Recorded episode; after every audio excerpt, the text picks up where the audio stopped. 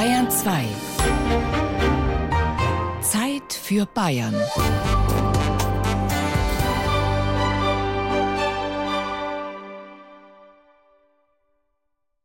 Dazu begrüßt sie Erna Raps. Der Pfingstmontag ist traditionell der Feiertag der Bergmannszunft in Berchtesgaden. Aber heute steht die ganze Marktgemeinde Kopf und die knappen Trommeln noch lauter als sonst. Berchtesgaden feiert den 500. Jahrestag des Salzbergwerks. 2000 geladene Gäste kommen und weitere tausende Schaulustige dürften den Festumzug säumen. Seit 1517 wird in Berchtesgaden ununterbrochen Salz abgebaut und die Lagerstätte ist noch längst nicht ausgebeutet. Regina Vandal nimmt sie jetzt mit in diese weit verzweigte Unterwelt. Noch vor der Einfahrt gibt es für die Besucher einen Schnellkurs in prähistorischer Geologie. Die Gegend hat ausgeschaut, so wie die arabische Halbinsel. Also ein Meer, vermutlich mit einem kleinen, gering bewachsenen Küstenstreifen und dann ist da Wüste außen drum. Also man muss es eigentlich vorstellen als flaches, ganz lebensunfreundliches Meer, also nichts mit Palmen und so, sondern nur stinkige Salzwüsten, flaches Wasser. Sie können mit dem Gummistiefel drin gehen. Also das ist ganz etwas Flaches. Und Wüste außen drum. Ja, wir waren ja noch nicht drin. Wir warten ja, bis unsere Teilnehmer alle da sind. Und das wird in zehn Minuten sein, dann sind wir da. Wir sind sehr aufgeregt sogar. Der See da drin soll zwei Meter dürfte circa sein, schätze ich jetzt mal.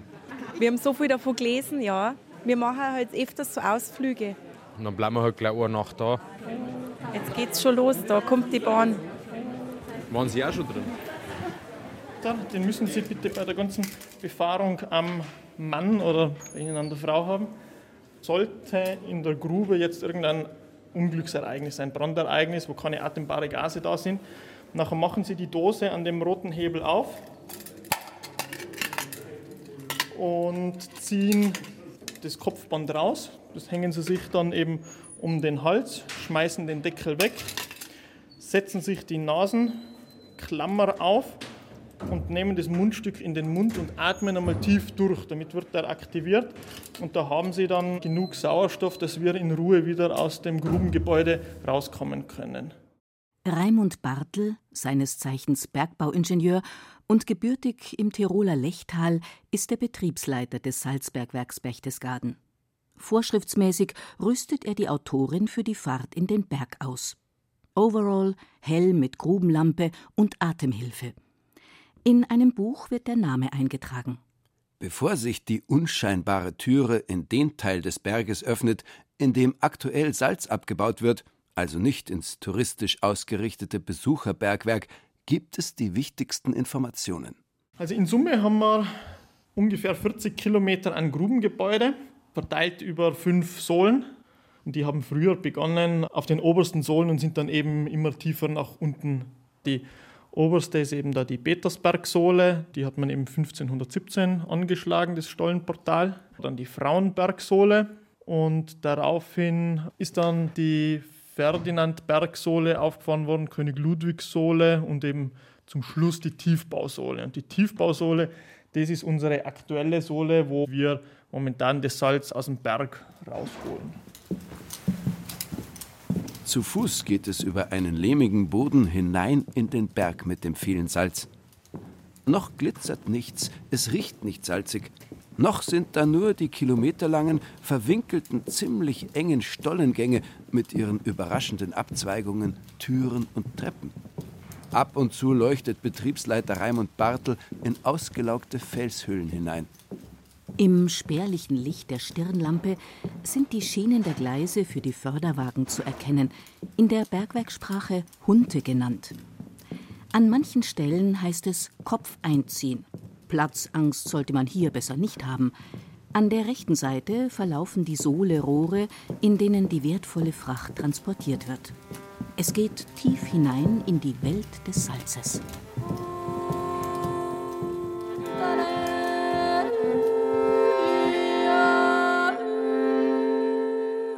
Man muss sich das so vorstellen, die Berge, die wir da jetzt sehen, die sind ja ganz jung. Die sind ja geologisch sehr jung. Stefan Kellerbauer ist Geologe im Allgemeinen und Kenner des Berchtesgadener Salzstockes im Besonderen.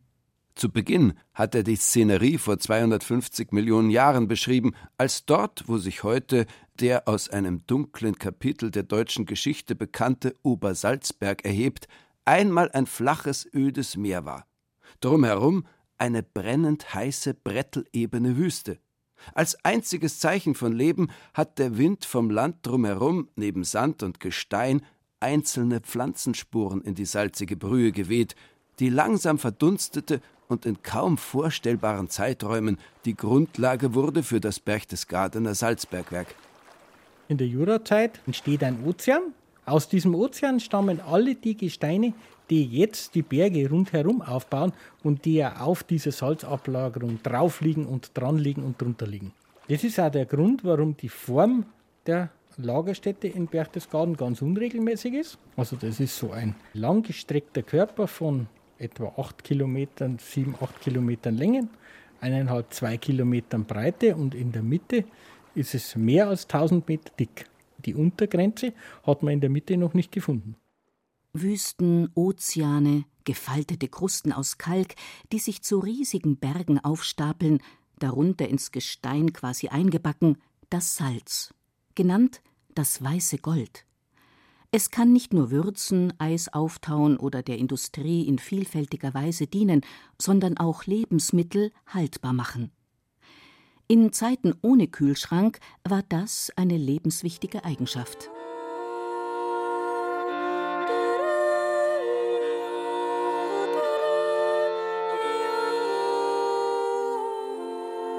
Wer Salz hatte, der war reich und mächtig.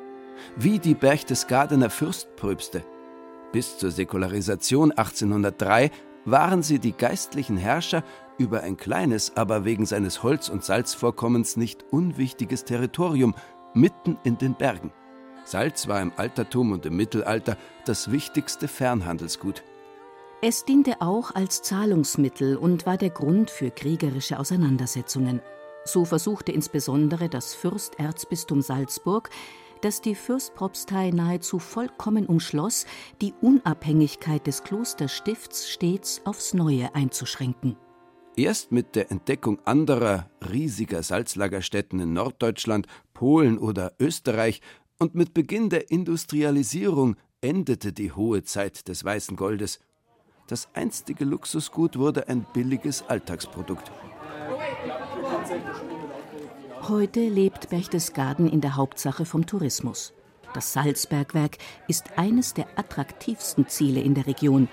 An guten Tagen, das sind die mit schlechtem Wetter, bringen bis zu 4000 Menschen für eine Fahrt in die Tiefe an die Eintrittskassen. Von der Rutsche weiß ich und vom See weiß ich was, weil meine Eltern vor, ich schätze 40 Jahre mal hier gewesen sind. Vor allen Dingen bei dem Wetter passt das. Genau, es ist jetzt auf dem Wetter würden wir laufen und jetzt gehen wir eben bei regnerischem Wetter hier rein. Diese Gäste sind natürlich längst in die Overalls geschlüpft, die schon seit Jahren die traditionelle Bergmannskluft als Grubenbekleidung ersetzen. Auch die sogenannten Schachthüte wurden ausrangiert, angeblich wegen der Gefahr der Läuseübertragung. Dass von oben etwas herunterkommt, ist im hoch abgesicherten Schaubergwerk tatsächlich unwahrscheinlich. Im Gegensatz zu früher, wo die krempenlosen Schachthüte und auch die um die Hüften gebundenen Arschleder für die Knappen sehr wichtig waren. Das erklärt Bergwerksführer Sepp Bernegger den Besuchern gerne. Die Schachthüte, an sehen wie ich jetzt aufhab, das waren also die Vorläufer von Helme, darum schauen auch die so aus. Schau, wenn du jetzt da schaust, der hat da oben eigentlich einen Haufen Blots. Und da haben sie früher Zeitungen, Haaren und so Zeug da aufgesetzt damit, wenn ja was auffällt, damit es ein bisschen dämpft ist. Das waren also die ersten. Und wo haben wir das hauptsächlich braucht? Am Schacht, ganz klar, weil da von oben das Zeug runterfallen noch können. Und das Anschleider, das ist eigentlich nichts anderes wie ein Nierenschutz für die Bergleute, wenn sie die irgendwann mal anladen oder mal hinsitzen, ein bisschen damit also die Nieren und der Hintern eigentlich gewarnt ist, damit sie nicht kalt wird. Geblieben sind den Gästen also die modernen blauen Overalls. Sie machen sich nicht so gut auf den obligatorischen Fotos, sind aber praktisch, meint die Dame an der Ausgabe. Glück auf. Ich wünsche Ihnen viel Spaß bei uns. Dankeschön. Augenmaß, ja. Also manchmal vertut man sich, aber nicht sehr oft. ja, das lernt man mit der Zeit. Ein Blick und das genügt. Wie viele Overalls haben Sie jetzt hier hängen? Ungefähr 3000.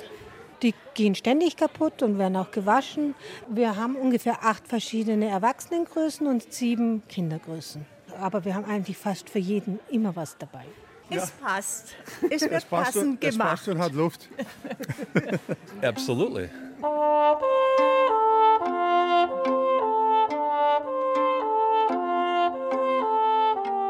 Salz wurde in der Gegend um Berchtesgaden schon sehr früh gewonnen. Archäologische Funde deuten auf keltische Salzsiedler in der Bronzezeit hin. Im nahen Schellenberg ist schon im Jahr 1193 der Abbau dokumentiert, also gut 300 Jahre vor Berchtesgaden. Wie findet der Mensch eigentlich Salz? Am Verhalten der Tiere, die dann an bestimmten Gesteinen und die Wildtiere gehen ja in solche Lehmkuhlen und suhlen sich da und fressen dann auch den Lehm. Und Tiere haben ja auch das Bedürfnis, Salz zu schlecken, deswegen gibt man den Tieren das ja auch und haben das dann selber gefunden und vermutlich haben die Leute einen Hinweis gehabt, dass es hier Salz geben könnte. Die andere Sache ist, dass wenn Salzgesteine im Untergrund sind, entstehen immer mal wieder salzhaltige Quellen und wenn man diesen Quellen nachgräbt, dann wird man auch das salzhaltige Gestein finden. Auch nach einem halben Jahrtausend ununterbrochenen Bergbaus, so der Geologe Kellerbauer, sind die Salzlagerstätten bei Berchtesgaden nur zum geringsten Teil abgebaut. Sie ziehen sich bei einer Breite von 1500 Metern etwa viereinhalb Kilometer weit in das Gebirge hinein. Was daneben oder dahinter noch ist, weiß keiner. Normal heißt während der Einfahrt ruhig sitzen bleiben, Füße am Wagen lassen, nicht zur Seite beugen. Und schon geht's dahin. Sepp Bernegger ist also einer der Bergmänner, die tagtäglich Besucher mit der kleinen Bahn 650 Meter in den Berg hineinfahren und ihnen drinnen erklären, wie der nasse Abbau von Salz in Berchtesgaden funktioniert. Ergänzend gibt es in der stimmungsvoll funkelnden Salzkathedrale eine beeindruckende audiovisuelle Show. Die soll jetzt darstellen, was früher passiert war, wenn das gefüllt bzw. entleert wird. Wenn du jetzt oben schaust, siehst das wird jetzt mit Wasser gefüllt. Genau, und jetzt kommt dann das, der Sohlespiegel, wird er steigt, das Wasser wird noch gefüllt, wird bis zur Decke gefüllt. Darum ist das so ganz ihm. Kannst du dir vorstellen, oder? Ja. Genau. Toll. Sehen wir jetzt schon ein bisschen, wie das auskristallisiert. Das sind also so Salzkristalle. Jetzt wird es wieder komplett entleert, das Ganze. Das ist praktisch Salzwasser, voll gesättigt. Wir waren schon drin, es war super. Also da war so eine Lasershow. Ist in Ordnung gewesen, also es war nicht kalt. Und es wird auch schön erklärt. Also es ist nicht nur eine Lichtshow, sondern es sind auch Animationen, wie das Bergwerk aufgebaut ist. Und das konnte man sich jetzt richtig gut vorstellen. Und dass Salzabbau gar nicht so leicht ist, sondern das mit der neuen Technik verbessert wurde. Die Salzlagerstätte in Berchtesgaden ist eigentlich im Vergleich zu anderen Lagerstätten in Mitteldeutschland, in Norddeutschland oder auch in Baden-Württemberg, hat die einen recht geringen Salzgehalt, weil sie etwa nur 50 Prozent des Gesteins aus Salz bestehen. Der andere Rest ist der unlösliche Ton, Sandstein und so weiter, der also da in dieses Gestein hineingeraten ist von dem umgebenden Land. Das führt dazu, dass man dieses Gestein in aller Regel nicht ohne weiteres direkt als Salz verwenden kann. Man muss es erst auflösen. Das hat man in Berchtesgaden immer so gemacht. Und dann ist das gelöste Salz aus dem Wasser eingedampft worden. Das Eindampfen geschieht in Bad Reichenhall, wohin die Salzlösung, die Sohle, über ein kompliziertes Rohrsystem gepumpt wird. Im Jahr sind das rund eine Million Kubikmeter. In der Saline filtern die Saliner genannten Mitarbeiter dann das bekannte Bad Reichenhaller Speisesalz heraus, das heute Alpensalz heißt. Während die Besucher im Schaubergwerk noch das gigantische Kaiser Franz Sinkwerk bewundern, wo im Sommer zwischen von innen beleuchteten Salzsteinen und der Figur der knappen Patronin Barbara Candle Night Dinner angeboten werden, machen weiter unten im realen Bergwerk moderne Bohrspülwerke auch eine Menge her. Betriebsleiter Raimund Bartel. So, jetzt sind wir herinnen immer so am Abbaupunkt, so an aktives Bohrspülwerk. Das sind da die ganzen Regelventile, automatische Steuerventile.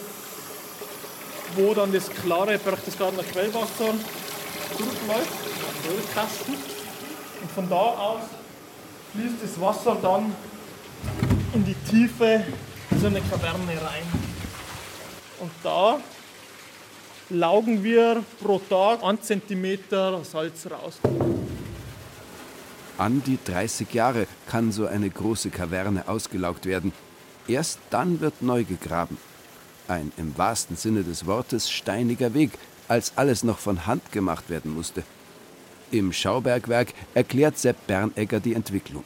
Da erfahren wir jetzt ein bisschen was über die Entwicklung des Streckenvortriebes. Angefangen hat es bei uns hier vor 500 Jahren. Da wurden die Strecken von Hand vorgetrieben. Da sehen wir hier links ein Bild. Da musste der Hauer in der Schicht 6 cm vom Salzgebirge heraushauen. Daher auch die Berufsbezeichnung der Hauer. Das ist also bei uns der Facharbeiter, der Bergmann unter Tage. Rechts daneben der Vortrieb mittels Bohren und Sprengen. Haben wir immerhin schon zwei Meter tiefe Bohrlöcher abgebohrt, mit brisanten Sprengstoffen geladen, elektrisch gezündet. Das war im letzten Jahrhundert.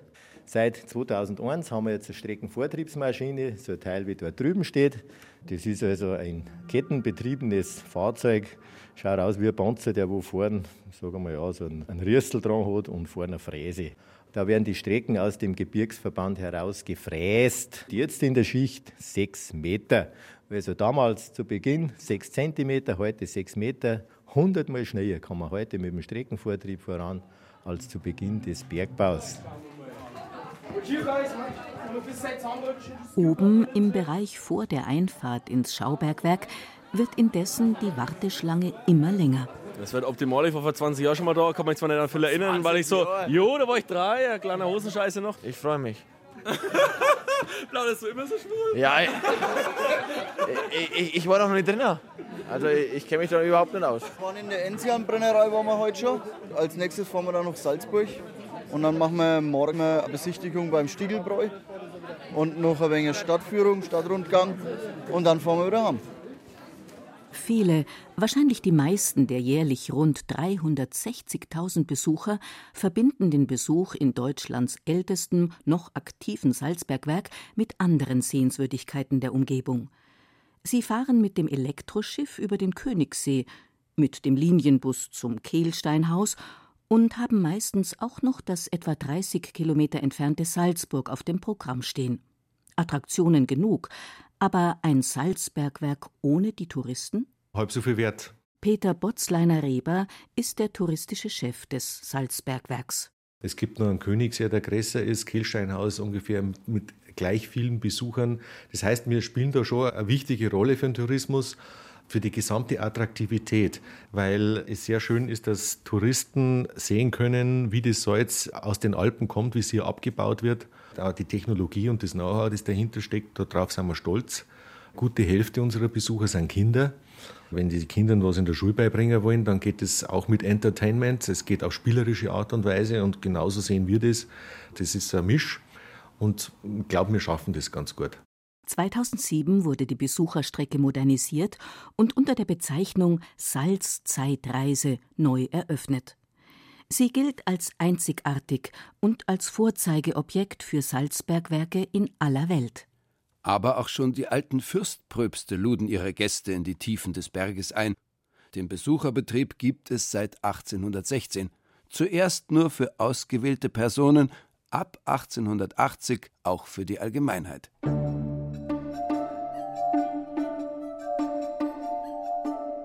Zurück in die aktive Unterwelt. Lange, verwirrende Gänge auf fünf Ebenen, Sohlerohre, Stromkabel, Fräsen, Erste-Hilfekästen, Rettungstragen, eine offenstehende Toilette, Werkstätte, Bagger. Trotz vieler Hilfsmittel geschieht immer noch viel mit Menschenkraft. Schwere Salzsteinbrocken müssen per Hand getragen werden, genau wie 1517, als Reichsprälat Gregor Rainer den Petersbergstollen anschlug und damit das Salzbergwerk seinen Betrieb aufnahm. Einen Aufzug gab es damals natürlich noch nicht. So, da sind wir jetzt bei unserem Schacht Ost. So, und wir fahren da jetzt mit ungefähr 2 Meter pro Sekunde in die Tiefe. Wir haben jetzt schon das dritte Stockwerk durchfahren, mhm. quasi. Jetzt bremst So, jetzt wird es hell. Boah, das ist schön. Boah. Was Sie da jetzt rauschen hören, das sind die Trafos. Das wird die elektrische Energie in den Berg da geleitet.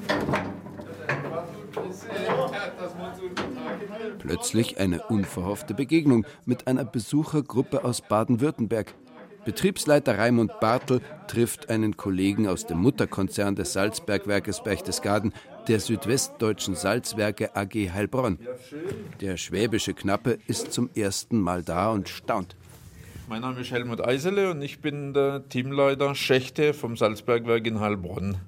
Und wir haben uns in Leipzig kennengelernt und dann habe ich gesagt, irgendwann jetzt muss ich mal nach Berchtesgaden fahren und das Bergwerk anschauen. Und wie ist das, dein Eindruck da? Sehr gut, sehr gut. Ich bin sehr positiv. Ich habe es ja auch nur als Besucher gesehen Ja. in der Vergangenheit und also was ich heute alles gesehen habe, ist sehr gut. Dann kriegst du Platz und keine bei Nee, unseren kleinen Querschnitten. Überhaupt nicht.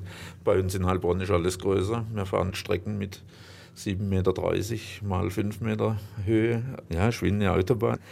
Ja, viel größer, komplett anders. Der Abbau in Heilbronn ist relativ einfach, weil die Schicht eine ganz gleichmäßige Form hat. Die hat eine bestimmte Dicke, da nimmt man eine bestimmte Partie, das Reinste davon raus und kennt natürlich die Ausdehnung dieser Schicht aus den geologischen Aufnahmen an der Oberfläche und fährt sozusagen immer diese Schicht entlang. In Berchtesgaden ist es ein ganz unregelmäßiger Körper, den man dann zuerst einmal erkunden muss, um dann die Hohlräume, die man hineinbaut, so anzulegen, dass die alle schön im Salz liegen. Und diese Hohlräume werden nur bis zu einer bestimmten Größe, man nennt das gesohlt oder ausgelaugt, so dass sie nicht einstürzen. Vor 500 Jahren hat man das mehr oder weniger durch Ausprobieren gemacht und hat die Hohlräume dann vermutlich auch das eine oder mal etwas zu groß gemacht, dann ist was eingestürzt. Und insofern hat man ausprobiert, wie groß man denn die Hohlräume machen konnte. Im Schaubergwerk steuert Sepp Bernegger auf die nächste Attraktion zu. Für Kinder ist es wahrscheinlich das Highlight überhaupt, während ältere Herrschaften beklommen in die Tiefe schauen. So, und jetzt kommt normalerweise der Rutschenfilm, den können wir auch schnell oberlassen, wenn du magst. Am Vorderband festhalten. Bitte nicht mit Füßen oder Händen bremsen. Sie stoppen von selbst. Unten sofort von der Rutsche absteigen.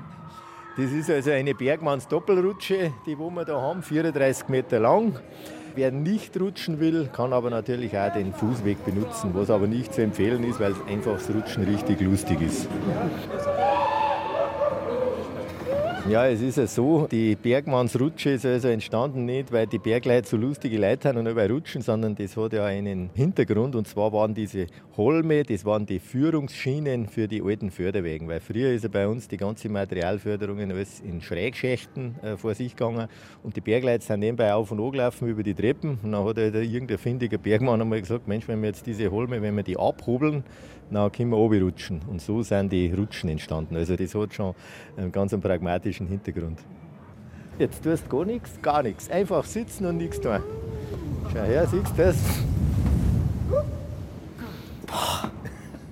So schlimm war es gar nicht. Sag ich doch. Wichtigste ist nichts tun. Schön war das. Ganz, ganz toll. War super. Rutschen. War sehr schön, ja, wirklich. Also bloß die rutschen nicht, weil da bin ich nicht runtergerutscht. Ich gehe über die Treppe. Cool. Ja, das war voll cool, vor allem weil es da Rutschen gibt. Wir sind eine Gruppe Behinderter. Super. Nur die Rutsche haben nicht alle mitgenommen. Das haben sich nicht alle getraut.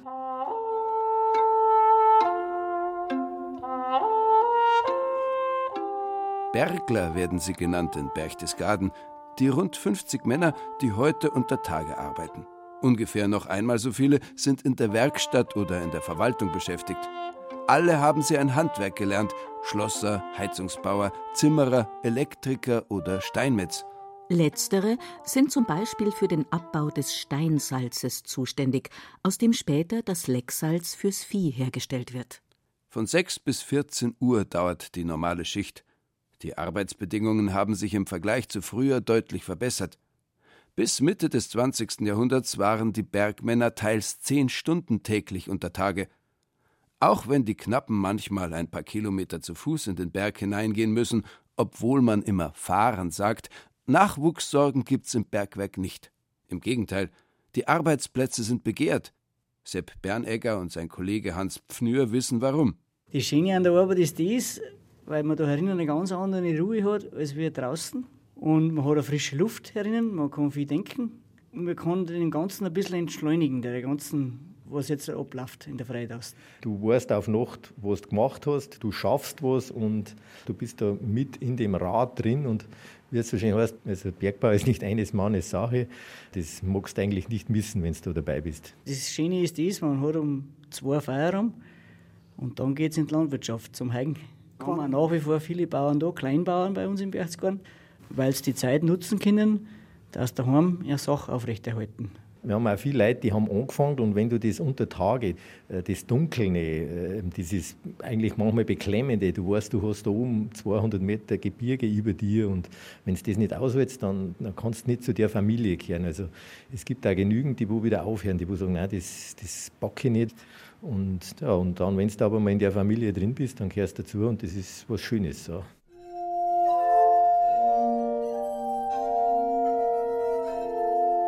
1890 schreibt der bayerische Ökonom und Schriftsteller Max Haushofer in seinem Buch über bayerische Arbeitergestalten Die bayerischen Alpen sind im Ganzen arm an jenen Schätzen, welche die steinerne Erdrinde dem Menschen bietet.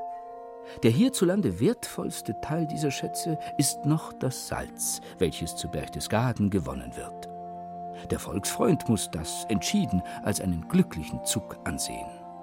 Manches Übel, das an andere bergmännische Betriebe sich heftet, fehlt dem Salzbergbau. Schon die Arbeit der Bergleute selbst ist eine gesündere, reinlichere und minder anstrengende als in den Gruben, wo andere unterirdische Güter gewonnen werden. Man wird in der ganzen Welt wohl umsonst einen Bergbau suchen, der an Reinlichkeit, man möchte fast sagen an Salonmäßigkeit dem Berchtesgadener gleicht.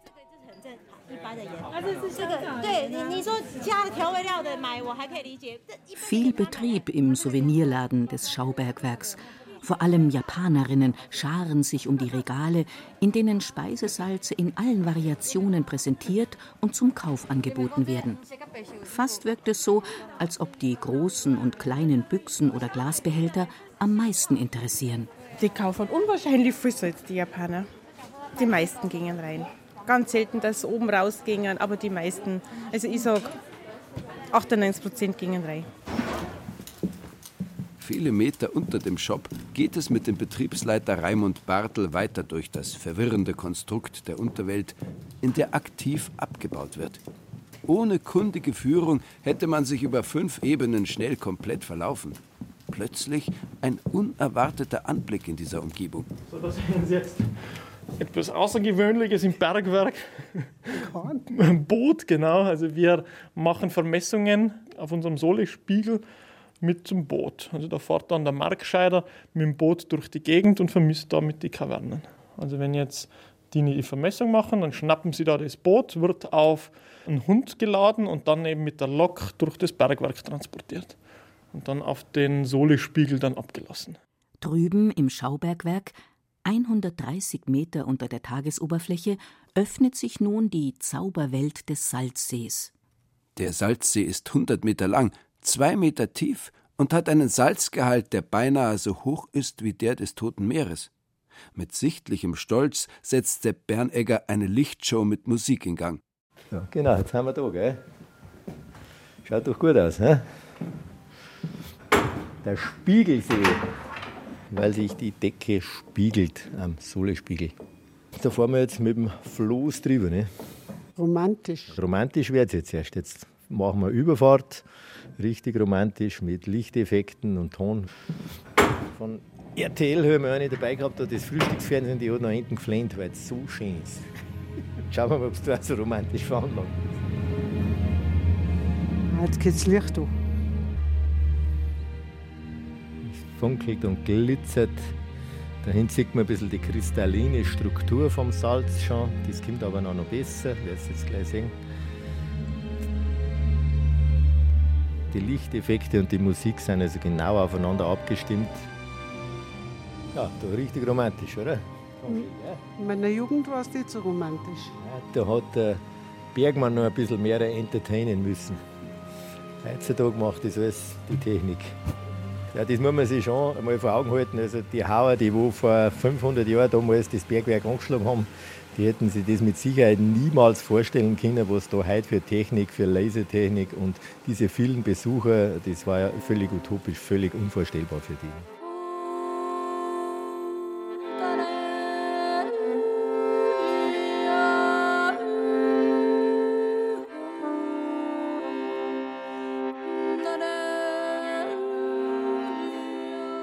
Bei allem Tourismus, Shop, Animation, Licht- und Lasershows hat der Beruf des Bergmannes bis heute eine besondere Würde. Liegt es daran, dass er etwas Lebenswichtiges aus dem Berg herausholt? Liegt es am Unterirdischen, am Dunklen? Aus den gemeinsam ausgesetzten Gefahren ist eine besondere Verbundenheit und ein enger Zusammenhalt der Bergleute entstanden, der sich in einem ausgeprägten Standes- und Traditionsbewusstsein manifestiert. Hans Neumeier. Ich war Fahrsteiger, kennt jeder jeden, es weiß jeder, wie viel Kier und wie viel Sauna das da unter daheim ist, die hat so ungefähr, kennt die Frauen und die Kinder, weiß, was er nach der Arbeit gern tut und so, also man kennt sich total untereinander.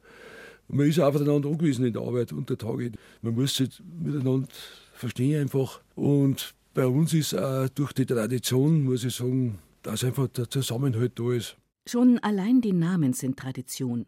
Unzählige Bergleute namens Pfnür, Kurz, Angerer, Stangassinger oder Brandner sind in den 500 Jahren eingefahren. In vielen Familien arbeiten die Männer seit Generationen im Bergbau. Ja, es ist traditionell bei den Berglerfamilien, dass da die Söhne immer wieder versuchen, ins Bergwerk zu kommen. Klappt nicht bei jedem, aber bei sehr vielen. Und da ist über Generationen hinweg der Bergmannsberuf in der Familie daheim. Das ist einfach so, wenn man rund um Berchtesgaden wohnt. Bergwerk, das ist, von dem hat Berchtesgaden gelebt, ist Berchtesgaden groß geworden und das gehört einfach dazu. Und das jetzt seit 500 Jahren. Generell unterscheidet sich der historische Stand der Knappen in Tracht, Bräuchen und Sprache bis zum heutigen Tag deutlich von anderen Handwerksberufen. Auch in Berchtesgaden haben die Knappen, keineswegs Kumpel, ihre ureigenen Spezialbegriffe. Abkehren heißt den Dienst aufgeben. Das böse Wetter ist ein für den Menschen schädliches Gasgemisch. Die Teufe ist die Tiefe des Schachts. Marktscheider heißt der Vermesser. Steiger der Gruppenaufseher. Die Bergleute begrüßen sich mit Glück auf und sind noch heute stark dem Glauben verbunden. Na, schau her. Zeige das Fürstenzimmer. Da haben die ganzen Schätze eigentlich von der Berchtesgadener Bergknappenzunft aufbewahrt. Armin Irlinger ist Marktscheider und Zunftmeister der 400 Jahre alten Bergknappenzunft. Die Berufsvereinigung der Bergmänner existiert ohne Unterbrechung bis heute und hat ihren eigenen Schauraum. Das war früher mal das Chefbüro da draußen. Da herinnen war Sekretärin gesessen. Und wenn man dann drüben also die neue Verwaltung gebaut hat, hat man eigentlich da die ganzen Schätze von der Berchtesgadener Bergknappenzunft eingelagert. Das ist einmal der Zunftleichter, dann die Prangerstange, was man am Fronleichnamsumzug mittragt, der Rupert, der heilige Josef und der heilige Bartholomäus. Dann ist das große Zunftkreuz unter dabei drinnen. Und dann haben halt die ganzen alten Zunftfahnen da herinnen. Von der Saliner Zunft und von der, vom Bergwerk, von der Prozession.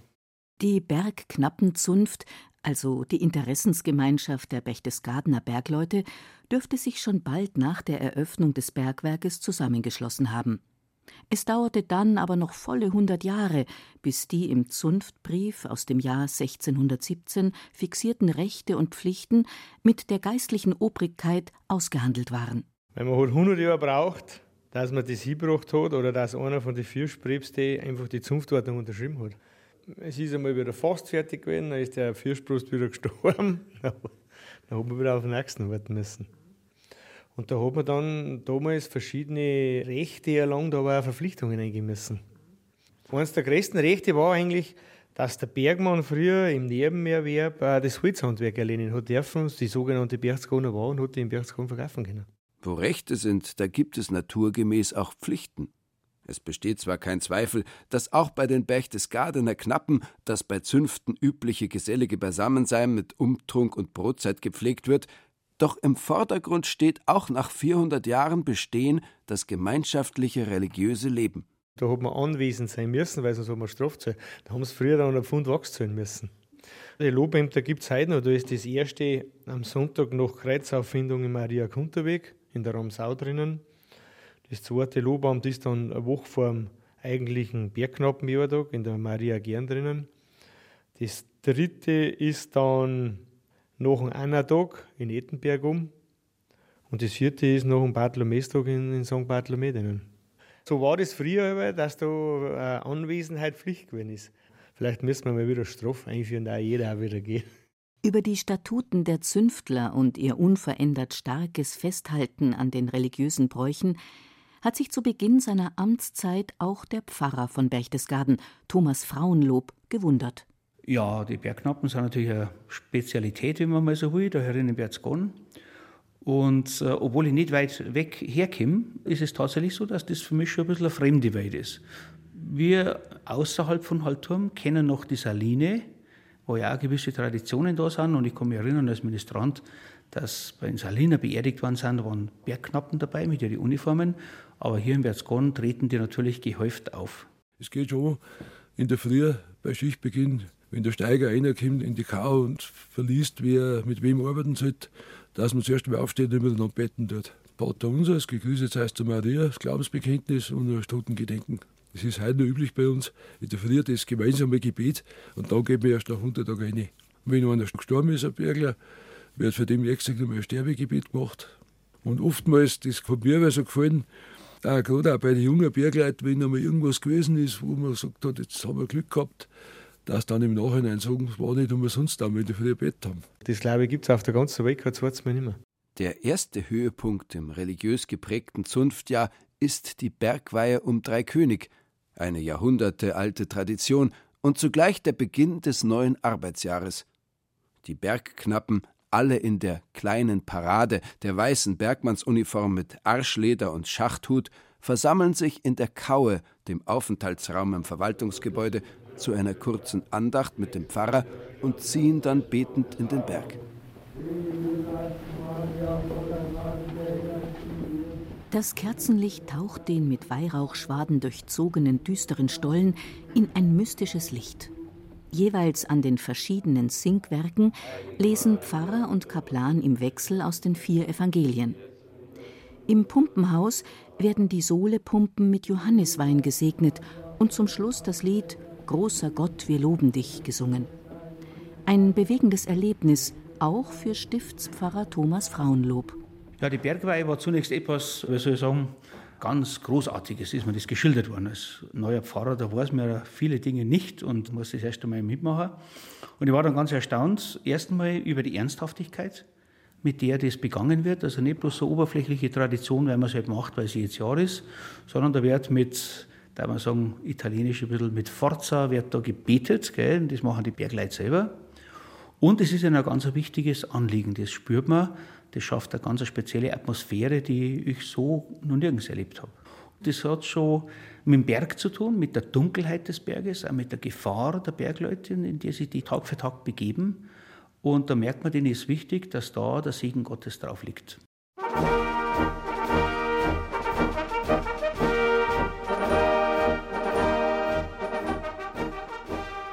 Das wichtigste Datum für die Bergmänner ist aber der Pfingstmontag. Er beginnt traditionell mit einem Festakt im Berg. Danach geht es im Kirchenzug hinauf zum Gottesdienst in der Stiftskirche. Anschließend zieht der Festzug der Bergleute zu den Klängen der Marktkapelle durch Berchtesgaden. Am Pfingstmontag tragen sie die weiß-blaue Festuniform. Weiß-blau, warum? Bayern. Richtig, die Bergleute die haben vorher ganz in weiß gegangen und dann haben die Kinder gesagt, nein, wir haben bayerisch, dann brauchen wir weiß-blau nicht. Und seitdem haben wir ja weiß-blaue Uniformen, die Arschleder, die, Hirt, die Schachthüte eben und eben den Federbusch natürlich auch in weiß-blau. In der knappen Garderobe ist das eingelagert und eben zu den besonderen Anlässen. Wenn der Bergmann das braucht, kann er sich das beim Zunftknecht holen. Eine weiße Pfad und Havelschuhe muss er selber haben. Immer mit dabei ist das sogenannte Bergmantel, das Zunftzeichen der Bergleute. Das ist eine Figur, die steht auf einem Bredel um. Die hat eine schwarz-weiße Uniform an mit der Bunthosen, Schachthut und zieht einen Kahn hinten nach, einen zweirädigen Kahn, in dem Salzdrucken drin sind. Und das tragt dann der jeweils Knappschaftsälteste am Pfingsten mit. Es ist ein einzigartiges Fest und alle feiern mit. Von den hiesigen Weihnachtsschützen und Musikgruppen bis zu zunftverwandten Vereinen aus ganz Bayern und dem benachbarten Österreich. Bergwerke gibt es viele, aber so etwas wohl nur in Berchtesgaden. Ich würde mal sagen, so die Grundbefindlichkeit von den Berchtesgadener, Bewohner dieses Talkessels, also der ehemaligen Fürstpropstei, die im Laufe der Jahrhunderte ganz eigene kulturelle Tradition genommen hat. Relativ unbeeinflusst von Salzburg. Was rundherum war, oder Reichenhall, das immer bayerisch war, herzoglich oder königlich, wo man merkt, da sind große Beharrungskräfte da. Das macht es uns Pfarrer manchmal nicht so leicht, wie man sagt, moderne Anforderungen der Seelsorge. Es sind ja Leute zugezogen, es sind ja sozusagen hier verschiedene Bevölkerungsgruppen dann irgendwo da. Aber diese Beharrlichkeit hat die positive Seite, dass viele Dinge erhalten geblieben sind hier im Talkessel, die woanders schon lang weg sind. So gehen im Berchtesgadener Land vielerorts die Leute am Sonntag ganz selbstverständlich und ohne Vereinsdruck in der Tracht in die Kirche. Im Advent begleiten Kramperl und Buttenmandel den heiligen Nikolaus und rund um Weihnachten versuchen 17 Weihnachtsschützenvereine, wie einst ihre heidnischen Vorfahren, mit lautem Böllerkrachen die kalte, dunkle Jahreszeit zu vertreiben. Im Schaubergwerk reißt der Besucherstrom nicht ab und im aktiven Teil richtet Betriebsleiter Raimund Bartel das Licht seiner Taschenlampe direkt auf eine Wand, die wie viele andere solcher Wände den Kern der Sache trifft und den eigentlichen Zauber ausmacht. Denn was da aus der Wand herausglitzert, ist das Salz. Nicht überall tritt es so komprimiert aus dem Gestein heraus, aber es ist nicht, wie erwartet, weiß. Da ist wieder ein wunderschöner Salzstein. Also Sie sehen es da gut, wie der, wenn es so klar durchleuchtend ist, so orange schimmert, dann ist eben da ein sehr hoher Salzgehalt da drin. Wir haben eh auch so Salzsteinfliesen, die wir da teilweise rausschneiden und die verkaufen wir dann auch an irgendwelche so Wellness-Hotels, die da zum Teil Saunen auskleiden. Oder eben auch in Bad Reichenhall beim Dorer haben wir so einen Dry-Age-Reiferaum eingerichtet, also wo der seine Fleischtrümmer reinhängt zum Reifen. Und die schaut richtig gut aus, hinterleuchtet alles mit den Salzsteinfliesen. Ja, und das ist auch der Unterschied zu zum Beispiel unserem Mutterbetrieb da in Heilbronn. Also da ist das Salz eben weiß, weiß-grau. Bei uns ist es eben durch die Eisenoxidfärbung so wunderschön orange. Auch Salzlampen sind genau aus diesem Salzstein gemacht.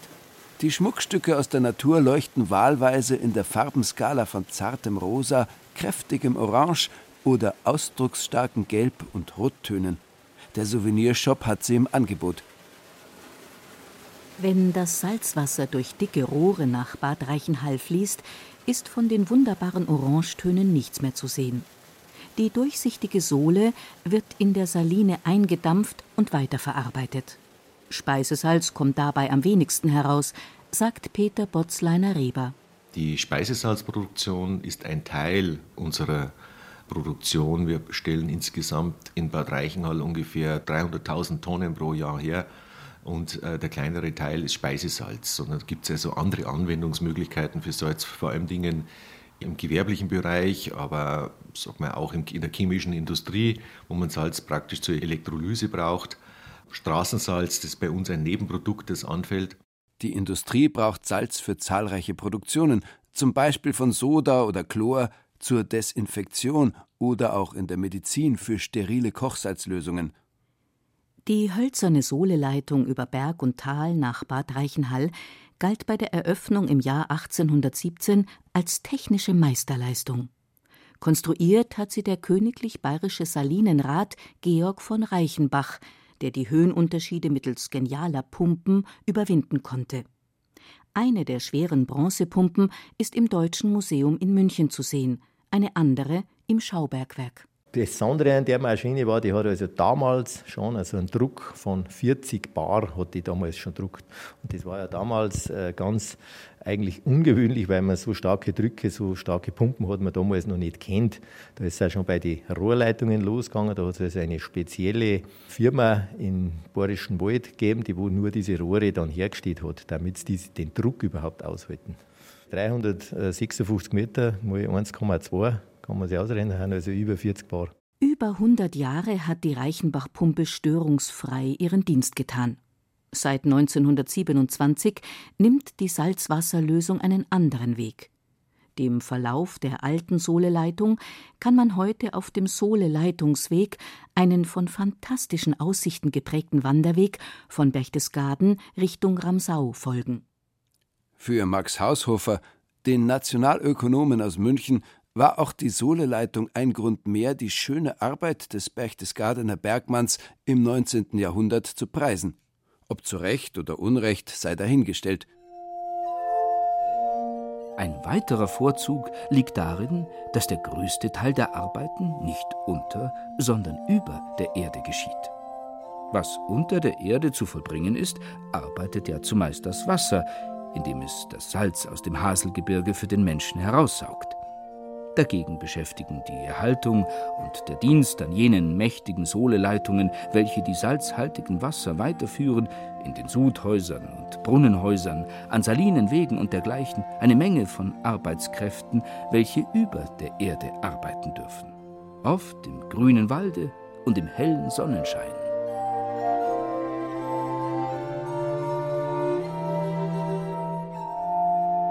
Ob er das nicht ein bisschen idealisiert, der gute Haushofer?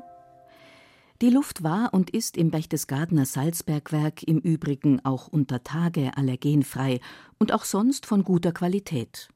Es hat konstant zwischen 10 und 12 Grad, ein angenehmes Klima im Vergleich zu den Kali- oder Kohlebergwerken, wo es bis zu 40 Grad heiß werden kann. Das salzige Klima soll auch den Gästen im einzigen Salzheilstollen Westeuropas zugutekommen. Ein Aufenthalt im Salzberg, so heißt es, lindert Asthma, Bronchitis, Nasennebenhöhlenleiden, Allergien und Heuschnupfen.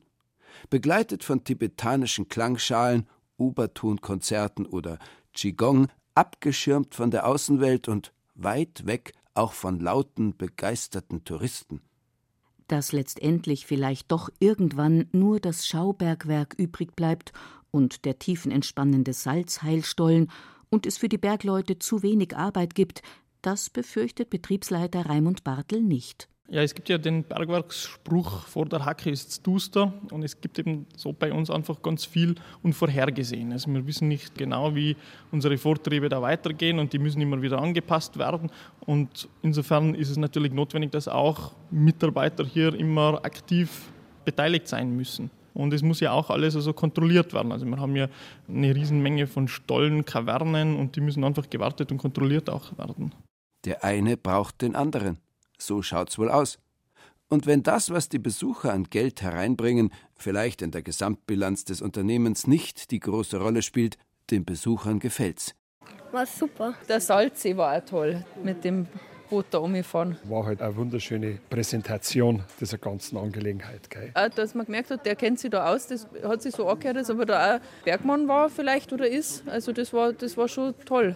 Ja, empfehlenswert. Für mich war es erstmal was Neues. Ich war noch nie unter Tage und das war für mich also dann schon mal interessant zu sehen, wie, wie der früher abgebaut worden ist, das erklärt zu bekommen. Das war schon nicht langweilig und gerade bei solchen Wetter, wie es heute ist, immer empfehlenswert. Oh, es war wunderschön. Ja, hätte ich nie gedacht. Schon mit der Bahn reinfahren und dann die Rutsche runter. Es war sehenswert. Frische und kühl. Vor allem, ich habe ein bisschen äh, Angst gehabt, also klaustrophobisch veranlagt. Aber es ging wunderbar. Sehr kompetent, schön erklärt, hat alles passt, wunderbar. Da kriegt man doch was für sein Geld. 16,50 Euro zahlt ein Erwachsener, 9,50 Euro ein Kind für den Eintritt.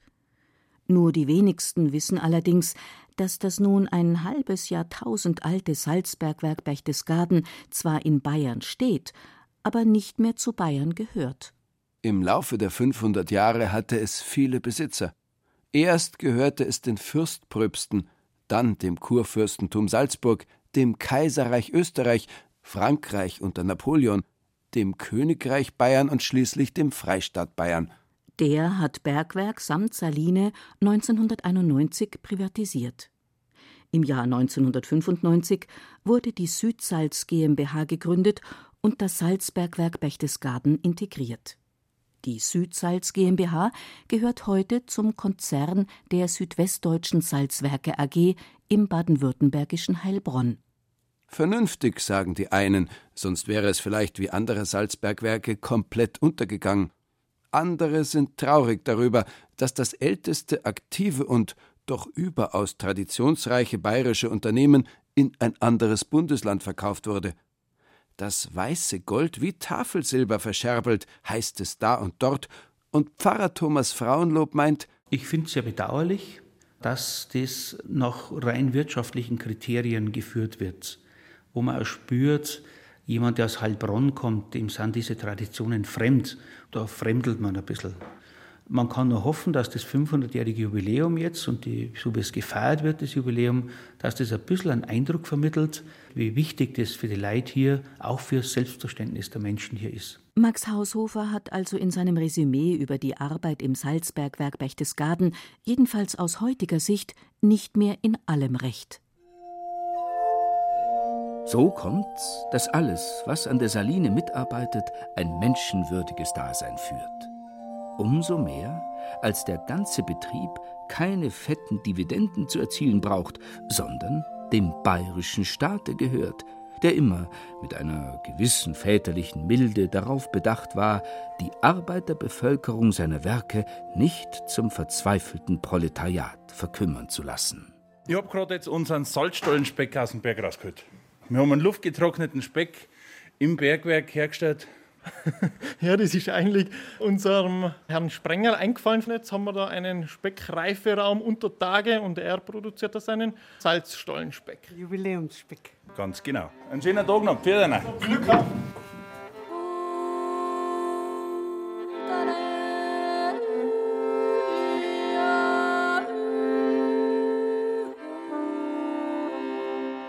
Auf aus dem Urzeitmeer ins Salzbüchsel. Regina Vandal hat die 500-jährige Geschichte des Salzabbaus in Berchtesgaden nachverfolgt. Sprecher waren Ruth Geiersberger, Burkhard Dabinus und Peter Weiß. Und heute wird vor Ort gefeiert. Die Rundschau im BR-Fernsehen bringt um 18.30 Uhr eine Reportage über den Festumzug. Bilder aus dem Salzbergwerk gibt es auch auf den Internetseiten bayern2.de und BR Heimat. Oder Sie hören sich die Geschichte nochmal in Ruhe an, als Podcast und in der Bayern 2 App. Einen schönen Feiertag wünscht Ihnen Erna Raps.